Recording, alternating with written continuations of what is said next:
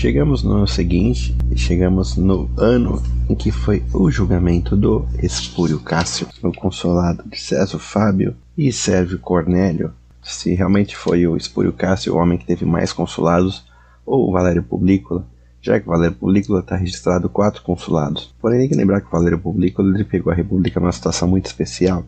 O Valério Publícola foi consul sufecto, ou seja, foi consul substituto da época do Brutus, ele resistiu a algumas eleições. Ele teve dois consulados em seguida, no 508 e 507, que mais parecem prorrogações que realmente eleições. Então, como uma história muito antiga, como a história de Roma, ela frequentemente possui essas sobreposições de referências e muitas vezes dentro dos, dos autores há contradições entre si porque eles pegam de várias tradições. Mas o fato é que o Espúrio Cássio ele estava assim com uma credibilidade inaudita em Roma só que nesse ano, realmente, ele foi processado. E foi processado pelos dois questores, né? Um questor que era provavelmente sobrinho do Valério Publícola e outro questor da família Fábia. Né? A família Fábia é uma família patrícia e ela está despontando como sendo realmente a família que vai realmente pegar a causa do partido dos patrícios. Há uma tradição na Grécia de que os tiranos, né, aqueles que aspiram a tomar o poder na tirania, eles realmente eles podem ser postos à morte por qualquer cidadão, ou seja, algo que encoraja o homicídio político. Essa tradição, ao longo da história, acontece várias vezes. Reis e pessoas de prestígio político são assassinadas. O que é um costume, assim, vamos dizer, um tanto quanto perigoso, porque para um partido o outro sempre é realmente ambiciona o poder, então poderia ser removido através de um homicídio político. E os romanos, eles amavam o direito, amavam o devido processo legal. Então, o Espúrio Cássio é colocado sob julgamento, acusado perante o povo, se defende em julgamento público. Porém, infelizmente, esse tipo de julgamento público só aconteceu no início da República Romana. Né? Se a gente perceber no final, mesmo possíveis aspirantes a tiranos, como tiranos realmente, né, são assassinados. Né? Espúrio foi assassinado, os irmãos Gracos foram assassinados, e mesmo Júlio César, no alto de toda a sua glória, foi assassinado, né, ironicamente, por um descendente do Brutus e um descendente do Cássio. Cássio e Brutus foram os grandes conspiradores por assassinar Júlio César. Justamente Brutus, supostamente descendente do homem que derrubou Tarquínio Soberbo, que agia como tirano, e Cássio, supostamente descendente de um homem que também foi condenado à morte por aspirar à tirania. Então, assim, todos os registros desse ano são praticamente apagados os eventos, exceto pelo julgamento do Espúrio Cássio, que deve ter sido algo extremamente traumático na República Romana. Extremamente traumático, ainda que, do ponto de vista legal, algo muito positivo, né? Porque foi tudo feito dentro do devido processo legal. Dois jovens questores, como eu falei, um, um sobrinho do Pulícola, outro da família Fábia. Os questores eram os primeiros cargos da República, mais tarde vamos falar deles. Acusam realmente o Espúrio Cássio perante o povo de aspirar à tirania, e particularmente devido àquele tratado em que ele tenta dividir um terço dos espólios de guerra com os latinos e um terço com os hérnicos. Então isso pegou muito mal, né? Pegou muito mal porque porque que ele queria tirar o que era dos romanos e entregar para os aliados, né? Inclusive os hérnicos, né, que tinham acabado de ser derrotados em batalha.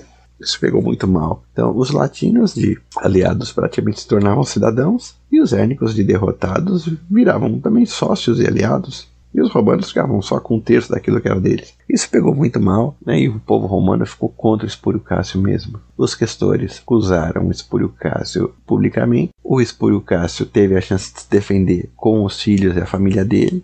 Provavelmente deve ter feito um discurso muito eloquente. Infelizmente, ao contrário do Coriolano, tem muita, muito pouca coisa do que realmente aconteceu com o Espúrio Cássio, indicando que talvez esse evento tenha sido real mesmo e tenha deixado muitas sequelas, ao ponto do pessoal não querer registrar. E os questores trazem como prova testemunhos de figuras públicas dos latinos e dos hérnicos, indicando realmente que eles tinham acordo com o Espúrio Cássio para poder tomar armas a favor dele se fosse necessário. Então, trazendo prova testemunhal de que o Espúrio Cássio efetivamente conspirou com estrangeiros para fins escusos. Lembrando que na próprio Brasil, na, nos crimes de responsabilidade, no artigo 5, inciso 1, né, é, ajudaram estrangeiros, né, a cometer hostilidade contra a República e fazer assistência, é um crime de responsabilidade, né. Então até mesmo no no Brasil atual, fazer o que o Espúrio Cássio fez geraria a perda de cargo. Né? Na Roma Antiga geraria muito mais, geraria a morte, né? a pena capital. Mas eu realmente não deixo de lamentar a todo momento que se tenha tão poucas informações sobre o julgamento e a condenação de Espúrio Cássio. Realmente é uma pena terrível, teria muito a se aprender e é possível ver realmente que foi um evento traumático. O Espúrio Cássio foi condenado e foi executado provavelmente atirado da rocha Tarpeia pelos questores, né? A rocha Tarpeia, que vamos dizer assim, é, é um precipício, né? Não é muito alto hoje em dia, se você for olhar, mas provavelmente o Capitólio já baixou porque ele tanto foi nivelado por cima quanto o Fórum Romano subiu, né? O chão do Fórum Romano subiu e o Capitólio foi nivelado para as novas construções. Então, mas ainda assim é uma queda suficiente para matar uma pessoa. Mas por o Cássio atirado da Rocha Tarpeia, a Rocha Tarpeia é essa que levou o nome por causa da execução da Virgem Tarpeia, que entregou o Capitólio para o rei Tito Tácio dos Sabinos na época da guerra com o rei Rômulo.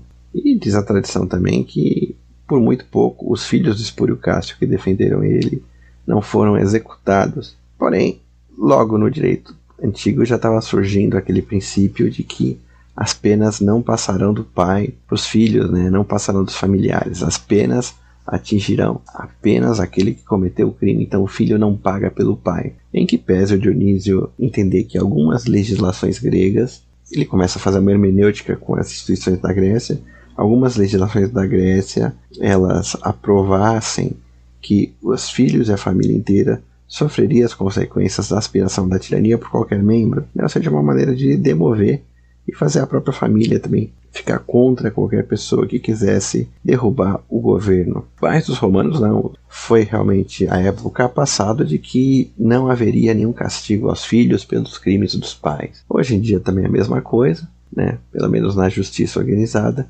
No máximo que acontece é que o espólio, né, a herança, responde também pela, responde pelas multas, né? Herança responde, né? Então o filho não responde, mas a herança responde pela Claro, por aquilo que é pecuniário, não, não é pela parte penal da coisa. Mas tanto Dionísio quanto Tito Livio contam uma tradição, os dois expressam é, dúvidas de que o pai do Espúrio Cássio condenou ele à morte, baseado em inscrições, especialmente na, naquilo que a gens Cássia tentou doar aos deuses para poder ser purgado do crime de Espúrio Cássio. Né? A tradição é que o pai do Espúrio Cássio descobre realmente as as maquinações do filho e ele mesmo condena o filho e o assassina. O que estaria perfeitamente de acordo com o direito arcaico, porque o pater familias era o juiz e o rei e o sacerdote supremo da sua própria gens. Mas o Tito Livio, ele tem dúvidas, porque ele comenta, né, como é que um homem que já tinha sido cônsul três vezes e triunfou duas vezes estaria ainda sob um paterfamilias, né? Se você for pensar os períodos para exercer o consulado, o Espúrio Cássio era um homem já que já estava entrando na, na terceira idade mesmo, então o paterfamília dele vai estar tá vivo, né? O pai dele vai estar tá vivo, né? Para isso. O Dionísio Licarnasso comenta a mesma coisa, né? De maneira análoga. Né? Mas eles veem registros em, em Roma ainda da gens Cássia realmente fazendo ofertas aos deuses, né? Purgando né? o crime de Espúrio Cássio ao ponto que a casa do Espúrio Cássio foi dedicada e mas o terreno da casa dele que foi demolida virou um templo. Por fim, a gente tem que fazer também a nota de que se no ano anterior o Coriolano, ainda que particular, ele foi condenado e a pena dele foi comutada para exílio, o Espúrio Cássio não teve a mesma sorte, porque os romanos pensaram, ó, Coriolano foi condenado, foi exilado, se juntou com os ruscos e quase destruiu a cidade. O Espúrio Cássio, então, que foi pego aliado com os latinos e com os hérnicos, um homem que já teve dois triunfos militares e já conduziu exércitos também da mesma lava do Coriolano, melhor matar, né? Então não houve clemência para comutar a pena em exílio. Realmente o Espúrio Cássio ele foi condenado à morte para garantir realmente que ele não se voltasse contra Roma, assim como o Coriolano se voltou. Enfim, o tempo que ele escolheu para aquilo ali foi muito ruim, mas nós somos nós, nossas circunstâncias, dizia o Ortega y Gasset, se ele viu a oportunidade, ele tentou agir. Aliás, fico me perguntando se tudo aquilo que aconteceu com o Coriolano realmente não estimulou ele, porque com o episódio do Coriolano, o Espúrio Cássio, provavelmente ele percebeu, isso eu estou inferindo, duas forças muito fortes na República. Né? A primeira força era o poder plebeu, ele tentou chamar para si com a reforma agrária, Segundo é a lógica da força de um exército estrangeiro, né? Então, assim como o Coriolano conseguiu colocar Roma de joelhos com os Volscos, se o Espúrio Cássio tivesse um exército de latinos e hérnicos, ele realmente conseguiria realmente pôr Roma à mercê dele. Afinal de contas, tudo isso que a gente fala de lei e direito é bonito, né? enquanto tudo funciona na lei e na ordem. Né? Porém, depois que depois que começa o tumulto, depois que começa a desordem, nada mais vale. Vale a lógica da força, vale a lógica do banditismo, vale a lógica do a lógica do, do exército mesmo, a lógica da força bruta, né? a lógica do crime, da máfia, né? a lógica da invasão. Então, o, o direito é uma estrutura muito bonita, né? Cícero tem aquela frase atribuída a ele: cedam as armas à toga, né? Isso é muito bonito para se tornar, para realmente voltar para a Constituição original. Mas o mais comum realmente é se dar uma toga às armas, né? É muito fácil qualquer poder do judiciário ser ameaçado por uma dissensão civil, né? Agora, há pesos e contrapesos também, né? Muitas vezes o judiciário abusa. Nós estamos vendo no Brasil atual muitos problemas nesse sentido. E o contrapeso nesse caso seria o quê? Seria algo que ameaçaria a ordem pública, né? Então assim, é complicado, complicado isso porque não há soluções como diz a frase atribuída ao Rui Barbosa, contra a tirania do judiciário não há quem recorrer. E a força bruta, que é o que se recorre, né? A força bruta realmente ela destrói a ordem, ela destrói a ordem, destrói o Estado, destrói todo o princípio jurídico. Então é muito complicado esses tipos de intervenção. É, cada caso é um caso, mas usualmente são eventos traumáticos e que as repúblicas, os estados, eles não conseguem sobreviver. Né? Como eu falei, os romanos eles conseguiram se livrar do Espúrio Cássio